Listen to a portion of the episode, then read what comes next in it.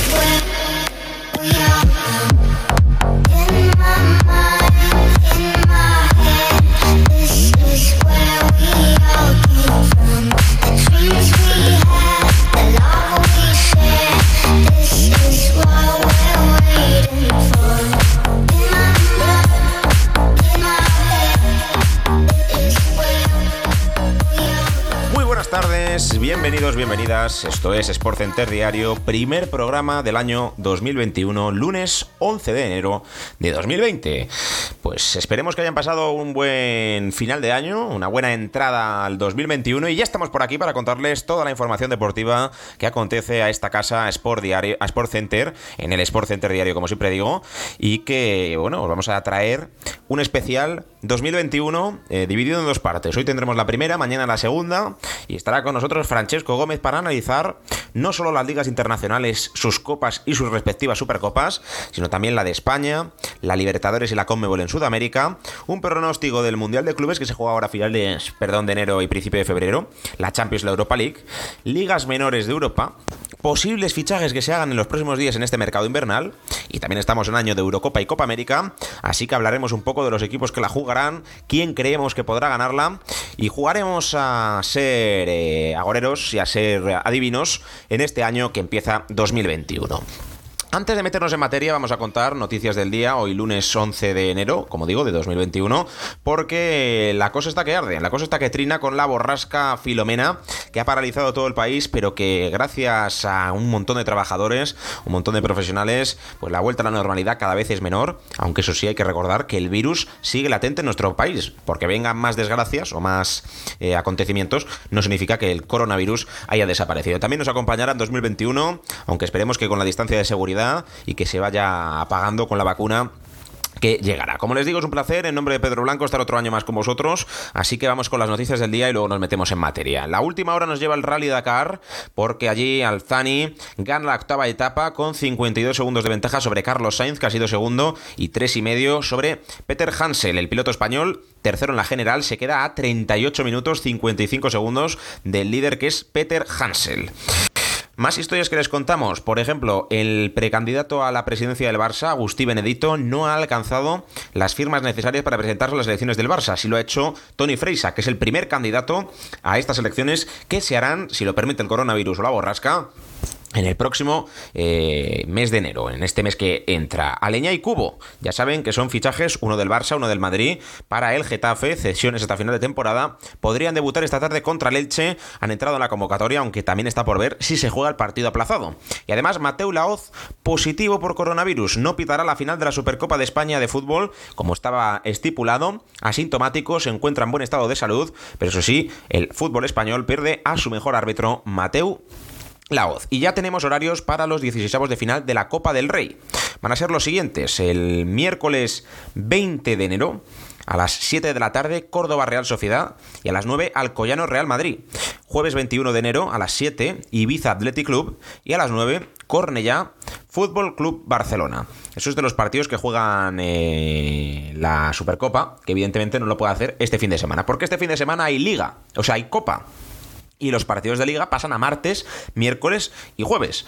Sábado 16 de enero se ha conocido que se juega a las 12 de la mañana el Rayo Vallecano Elche, Almería Depor y Girona. No, Deportivo a la vez, perdón. Y a las 4 Girona Cádiz, a las 6 Fuenlabrada Levante y a las 8 Peñaspor de Tafalla, Real Valladolid y Leganés Sevilla. Quedando para el domingo a las 12 del mediodía Málaga Granada, Español Atlético Osasuna, 4 de la tarde Sporting Betis, también Navalcarnero Eibar, a las 6 Alcorcón Valencia Y a las 5, horario insular, Tenerife Villarreal. Conocida todo ello y que el Real Madrid ya está en Málaga, tras tres noches en Pamplona, va a jugar el jueves contra el Athletic y se encuentra en Málaga, donde va a entrenar en la ciudad de Málaga. Y de todo lo ocurrido, vámonos a este especial que tenemos como cada año del 2021. Y para eso me acompaña Francesco Gómez, que ya está por aquí. Hola, ¿qué tal? Muy buenas.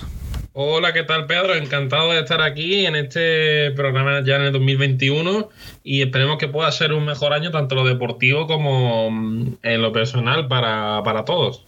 ¿Qué le pides al 2021? Bueno, pues le pido que, hombre, más allá de la salud, que esperemos que el virus no azote tanto como sí lo hice en, en el 2020 que haya mucho fútbol, que, que, se pueden jugar todos los partidos y no sé, yo es que soy conformista, Pedro. Me gusta que con que haya fútbol y podamos nos podamos divertir, a mí me vale. Pues sí, efectivamente la cosa no está en sus mejores momentos. El virus parece que se ha olvidado, ¿no? Que, ahora todo el mundo sale a la nieve, que yo lo entiendo, un poquito de felicidad, que no viene mal. Pero claro, el virus sigue ahí y es peligroso eh, volverse loco, ¿no? Yo he visto batallas campales, por ejemplo, en Callao, en Ópera, en Sol, en Madrid, ¿no? De gente que se tiraba bolas y bueno, no respetaba la distancia de seguridad, claro, y eso puede ser, eso puede ser un problema. Eh, vamos a empezar hablando de Inglaterra porque en Inglaterra pasan cosas. Está para mí la mejor liga del mundo, que es la Premier, y hemos tenido este, esta semana EFL Cup, donde ya se conoce la final, ahora hablaremos de ella, y también eh, FA Cup, ¿no? Que, ha jugado y que ha dejado sorpresas, ¿eh? Pero para ponernos en situación, antes de que me digas quién crees que va a ganar la Premier, quién se mete en Champions, quién acaba en descenso, vamos a ver cómo dejamos la clasificación. Porque la dejamos con el Liverpool y el Manchester United, ojito con un partido menos, empatados a 33 puntos. Le seguía el Leicester con 32, cerraba Europa con 29 el Tottenham, empatado con City, Southampton y Everton. Por abajo, Sheffield que sigue sin repuntar con dos puntos, West Bromwich Albion 8 y Fulham 11. Eh, marcaba la salvación con 14 el Brighton y Dejamos una Premier muy apasionante en la que hay yo me atrevería a decir hasta siete candidatos. Dejo solo fuera al Chelsea y al Aston Villa, pero hasta el Everton, que está séptimo. Hay siete candidatos a llevarse esta Premier Chesco. Vaya locura. Sí, lo de la Premier está siendo precioso este año. Y no, es que el Liverpool no está siendo tan contundente como lo fue la temporada pasada. El Manchester United es un equipo que va muy a racha, muy, muy, muy a racha. Que un equipo que le cuesta mucho ser constante durante, durante todos los tramos de un partido. Y luego, luego tenemos al Leicester Tottenham que yo creo que están por encima de lo que eh, les pide lo que tienen. Pero están haciéndolo bien, sobre todo el Leicester. El Tottenham ha tenido un mes de diciembre bastante malo, con resultados muy cortos y muy pobres. Pero le salva que el principio de temporada estuvo muy bien. Y luego el Manchester City quizás eh, que tiene dos partidos menos, pero está a cuatro puntos. Tampoco está siendo el City de otros años que está eh, siendo contundente a la hora de, sacar resultados, pero es que hasta el Everton, incluso el Aston Villa, si apura, son equipos que tienen opciones, unos más, otros menos, pero son opciones que están muy. O sea, son equipos que están muy cerca unos de otros en la parte alta. Es que el Aston Villa. el Aston Villa tiene dos, puntos, dos partidos menos. Si gana los dos que tiene, se pone a uno del Liverpool y del Manchester United. Y el Everton, eh, lo mismo, con un partido menos. Sí, es que están todos muy cerca. Es que hasta Aston Villa, todos si ganaran, vamos a poner la hipótesis de que todos ganan. El City se pone pues tendríamos a todos con 32 o 33 puntos. Y al United incluso con, pudiendo hacer 35 puntos. Es que estarían todos en 3 puntos, todos. Del primero al octavo. El United podía hacer 36 y el City 35. O sea, si todos ganasen, el City sería segundo y el Manchester primero. O sea, algo alucinante, ¿no? Para el equipo de Solskjaer. Eh, te tienes que mojar. Mm, ¿Quién va a ganar la Premier League? Yo te aseguro que pensaba que el Tottenham, luego que el Liverpool, luego que, que otra vez el Tottenham, luego que otra vez el Liverpool. No lo tengo claro, Chesco. ¿Quién va a ganar la Premier? Pues Pedro, yo voy a ir con el Manchester City. Me la voy a jugar sé que al principio de, temporada dije el Liverpool, pero es que la baja de Virgin Van Dijk le está haciendo mucho daño y se están barajando varios nombres para esa posición, para cubrir ese puesto. Pero si no viene nadie y el Liverpool también está centrado en, en Champions, yo creo que el Manchester City tiene una plantilla algo más amplia y por ahí puede venir la diferencia. Así que yo apuesto por el City como campeón de, esta Premier League. Y los que descienden, eh, aparte de Sheffield, que yo creo que sí, eh, que no ha ganado todavía, eh, no sé, los que están, ves al Burley. Yo fíjate, creo que van a ser los que están, ¿eh? Sí. Quizá el Fulham podría salvarse porque es un equipo que tiene más talento. Pero es que me daría pena por el Brighton, porque un equipo que, que juega muy bien al fútbol y no, o sea, no se está haciendo justicia eh, la posición que ocupa con cómo juega. Entonces, yo creo que van a bajar los tres que están, fíjate lo que te digo, ¿eh? Es más, creo que el Barney podría estar más cerca de bajar que, el Brighton, de los que están fuera de descenso. Pues estaremos pendientes de todo lo que ocurra en la Premier League, eh, pero vamos a hablar de la AFL Cup, eh, la primera de las copas que se ha jugado y que nos ha dejado ya la primera final. Manchester City Tottenham, el Manchester City que goleó al United eh, y el Tottenham que lo hizo ante el Brentford de Championship. Bueno, bonita final, ¿no? Mourinho contra Pep. Sí, otro enfrentamiento entre José Mourinho y Pep Guardiola. un partido que, bueno, una copa no la más importante de, Inglaterra, pero bueno, tiene su valor, es un título y siempre es bonito intentar ganarlo, ¿no? Yo creo que viendo cuando es eh, la final, que todavía quedan tres meses para ello, aún es difícil saber quién, quién es más favorito que el otro, porque a lo mejor estamos hablando de que el Tottenham ha llegado, no sé, a la final de Europa League o a semifinales y el City no está, no está jugando a los Champions ya en ese momento, entonces es complicado, pero a priori sobre el papel el Manchester City sería favorito. Sí, efectivamente, veremos a ver lo que ocurre. Es una, una copa que, si no me equivoco, no hay prórroga. Si empatan, van directamente a penaltis. Eh, pues juraría. Sí, sí, esta sí, la FL Cup eh, sí que si empatan van a penalti. Cada una tiene sus eh, librillos, iba a decir, cada una tiene sus normas. Eh, pues bueno, mejor para el espectador. Yo recuerdo que hace unos años vi unos penaltis Manchester City-Chelsea, si no me equivoco. Eh, hace dos temporadas, puede ser. Y el año pasado la ganó el Arsenal. creo que la ganó el Arsenal, vamos. FA Cup, la otra copa, 32 avos de final con algunas sorpresas. ahora mencionamos todo, te cuento los partidos y me dices lo que con lo que te quedas.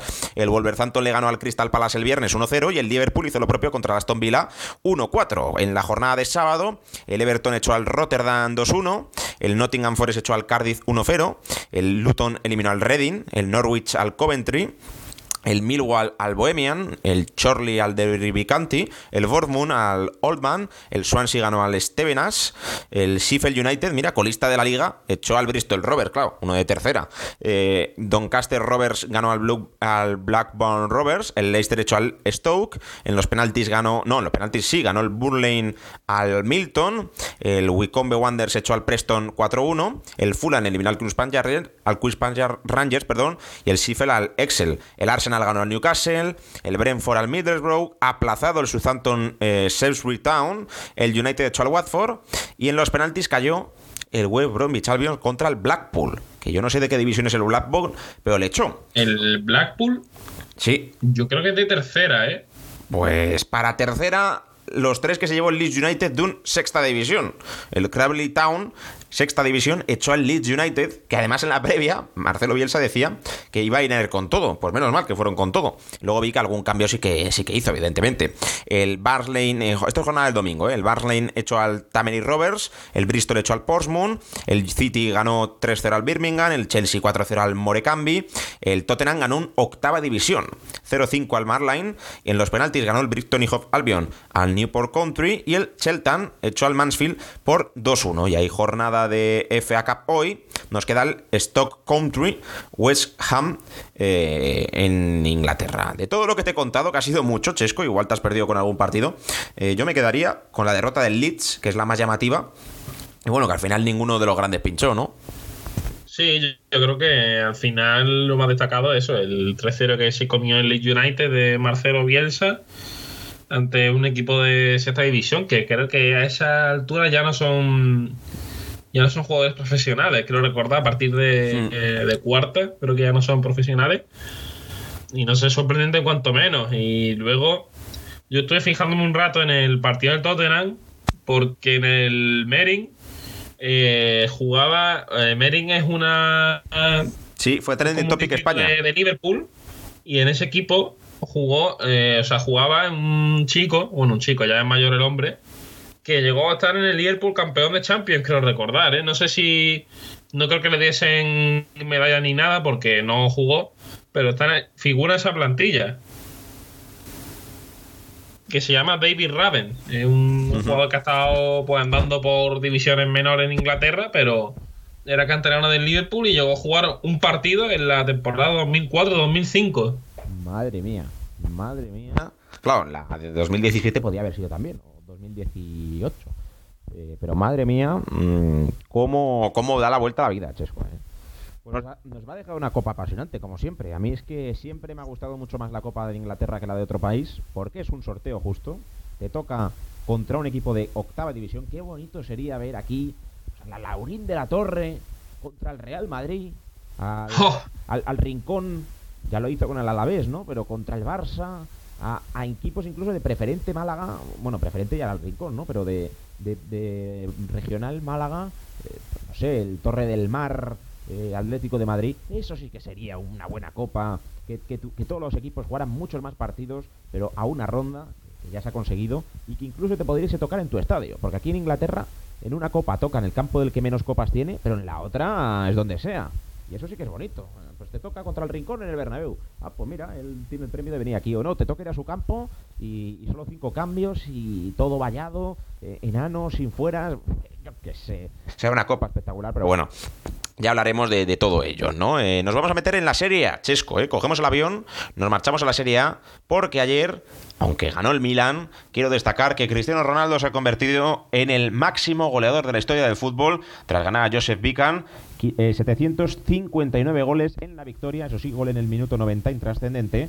Ayer al Sassuolo 3-1, jugaron prácticamente la segunda parte con uno más, los de la Juve, y se lesionaron dos jugadores, Dybala y McKenny. Sí, eh, victoria de la Juventus Sassuolo, que lo hizo bastante bien, fue un equipo muy atrevido, como viene siendo habitual en el equipo de Roberto de Cherry hace ya dos, varias temporadas. Pero yo creo que eso, claro, la, expulsión de Pedro Vian, que sin duda es más que justa, condiciona el partido. Y eso que Sassuolo en la segunda parte empata, pero es que además de empatar domina la lluvia y, lo tiene, y la tiene contra las cuerdas. Lo estuve viendo, sí.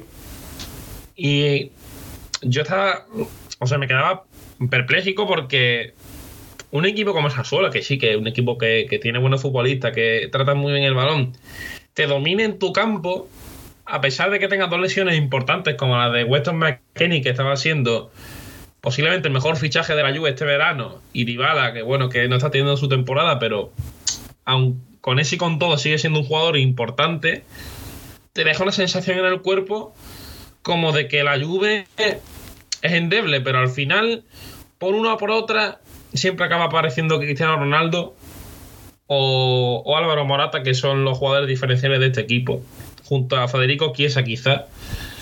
Y acaban dándole la vuelta al partido y acaban dándole una victoria que, hombre, no tacharía como injusta, pero sí que deja entrever que la, la Juve ya no es tan poderosa como sí lo fue hace años en Italia. No, hombre, y sobre todo que al final analiza los goles. Yo es que vi el partido porque al final era un partido histórico. Si Cristiano marcaba, eh, se convertiría en el máximo goleador de la historia del fútbol, empatado con Vican, ¿no? Entonces había que ver ese partido. Eh, lo estuve viendo, eh, no le presté una exagerada atención porque estaba cenando, ¿no? Pero, pero sí que lo vi. Y me sorprendió que al final los goles de la Juve es un disparo de Danilo desde muy lejos, que puede o no entrar. El segundo tiene la fortuna de que la deja pasar a Cristiano, le deja solo, pues no sé si fue a Bernardeschi en la banda de izquierda, no me acuerdo, y el que remata Ramsey cuando el central podía haber hecho muchísimo más en el tiro. Y luego el tercero es de Cristiano, tras una buena contra, pero con el tiempo cumplido, ¿no? Al final, si analizas todo, algo de fortuna tuvo la Juve en ese partido, ¿no? Sí, es que tuvo, tuvo fortuna y ahora voy a contar una, anécdota que tengo con unos compañeros con los que jugamos una... Esto es ya algo que me, gustaría contar.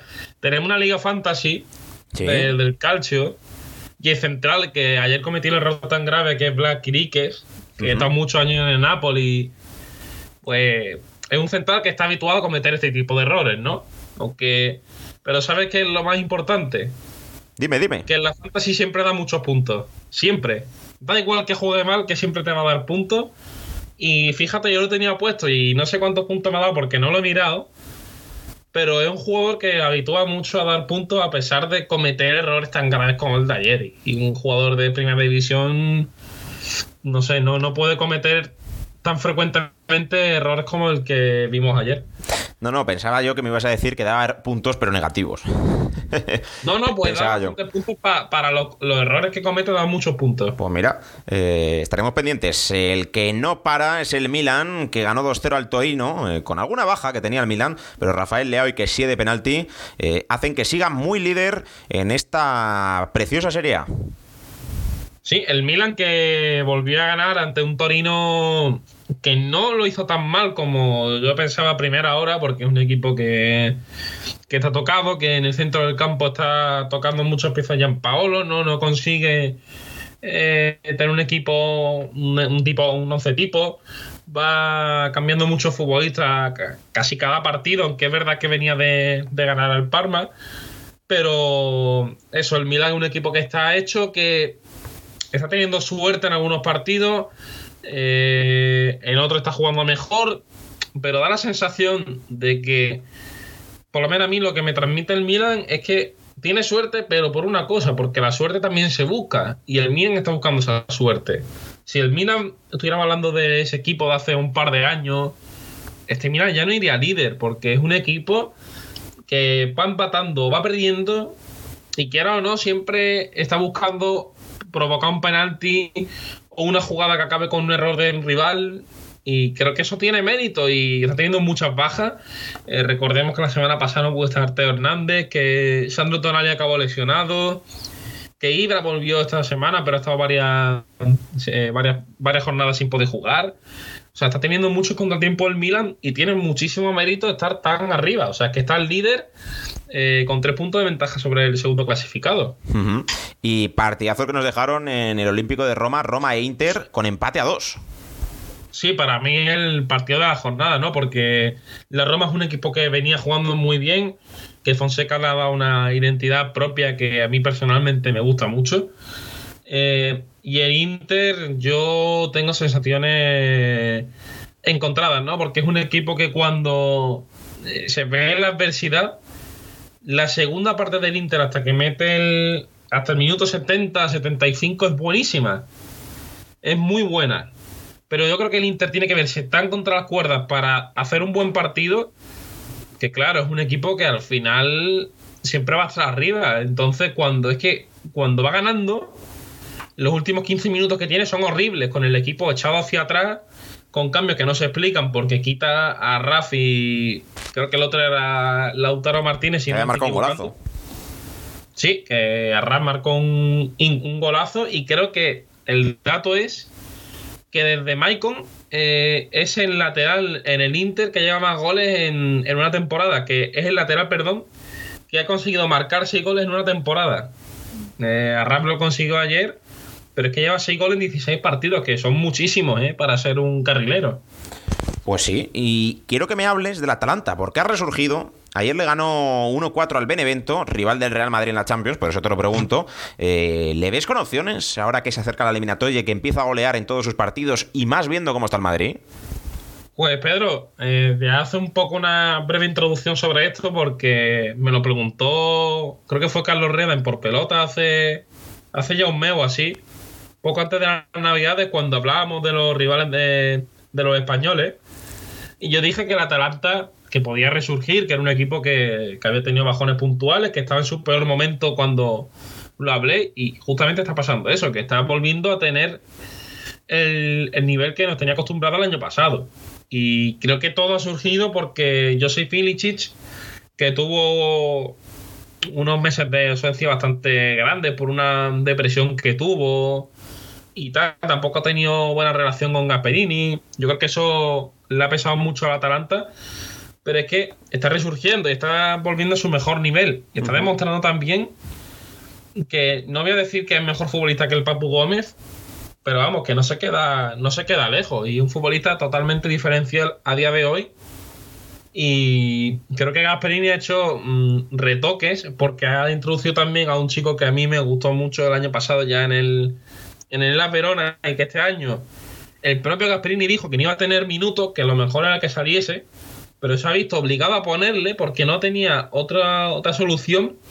Y es que Mateo Pesina, que ahora mismo está siendo prácticamente titular en todos los partidos, le está dando eh, otras cosas distintas a lo que le daba el Papu, porque el Papu es un jugador de, de mucho desborde, de desequilibrio, de uno contra uno, de ese último pase, y Pesina es un jugador mucho más trabajador, que, puede ayudar eh, eh, más, llegando como, como jugador de segunda línea y estando otras cosas al Atalanta que le hacían falta. Y creo que el reinventarse y no caer en el mismo estilo siempre le ha ayudado mucho a este equipo y yo creo que tiene más opciones que hace tres semanas, eso sin duda. Ahora, que pueda eliminar al Madrid ya es otra cosa, pero. Mm. Si es que el Madrid es una lotería. Está muerta, ¿eh? Si es que el Madrid es una lotería. El Madrid puede jugar muy bien contra el Atlético, contra el Barça, contra el Sevilla o contra si me apuras el City el año pasado, que yo creo que tuvo mala suerte en el partido de ida, luego el segundo sí, yo errores de Barán, concreto con eso, la verdad, estoy de acuerdo. Bien porque de hecho le iba ganando 1-0 con el gol de Benzema y luego ocurre la roja de Ramos, el penalti raro de Carvajal,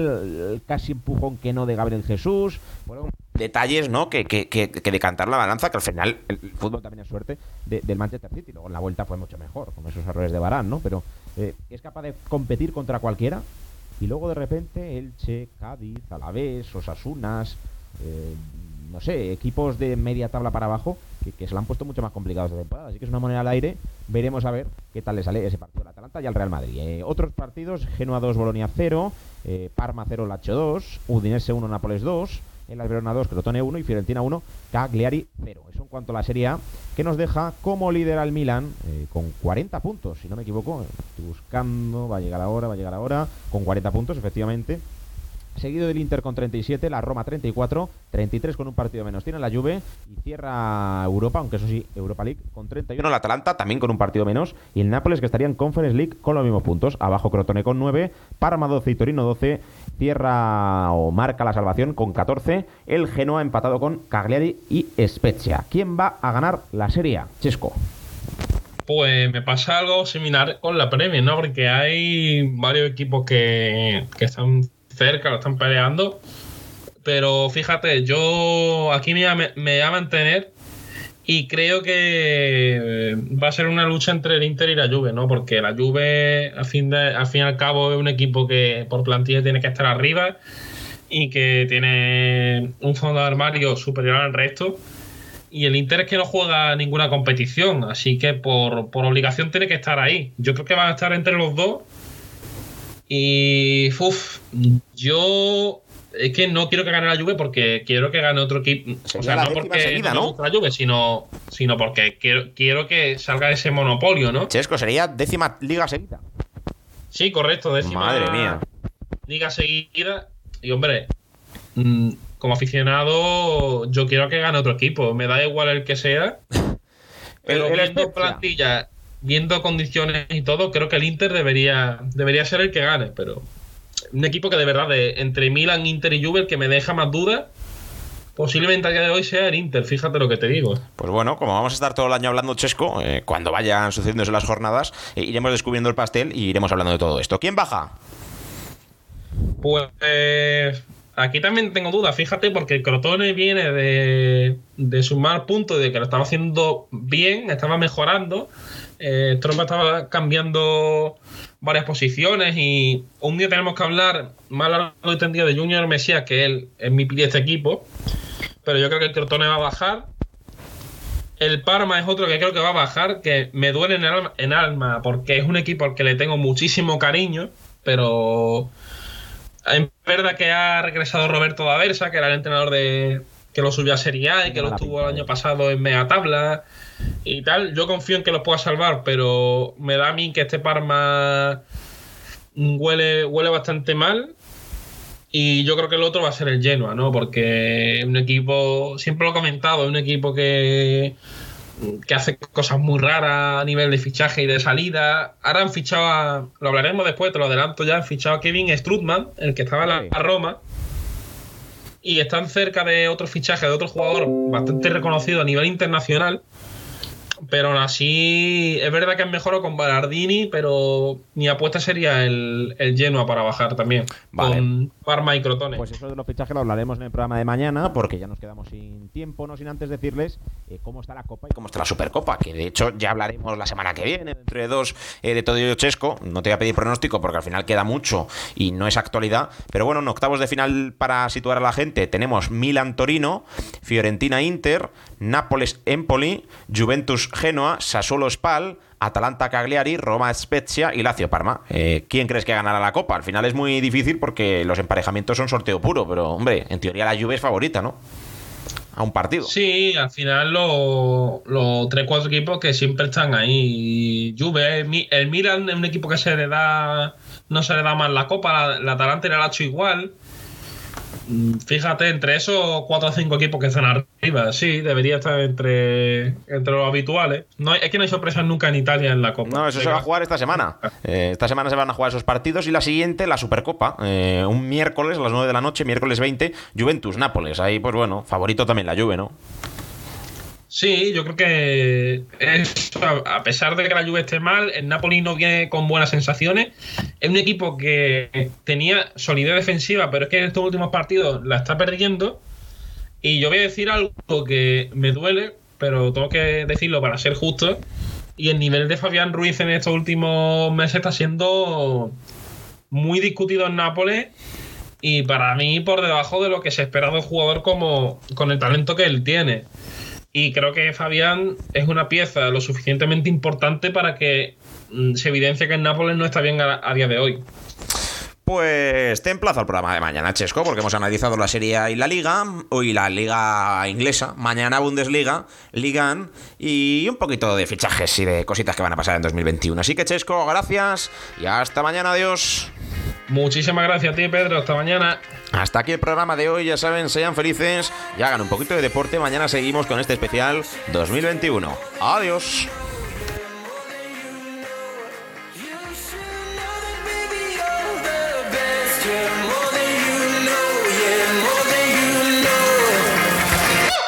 I saw it coming from miles away.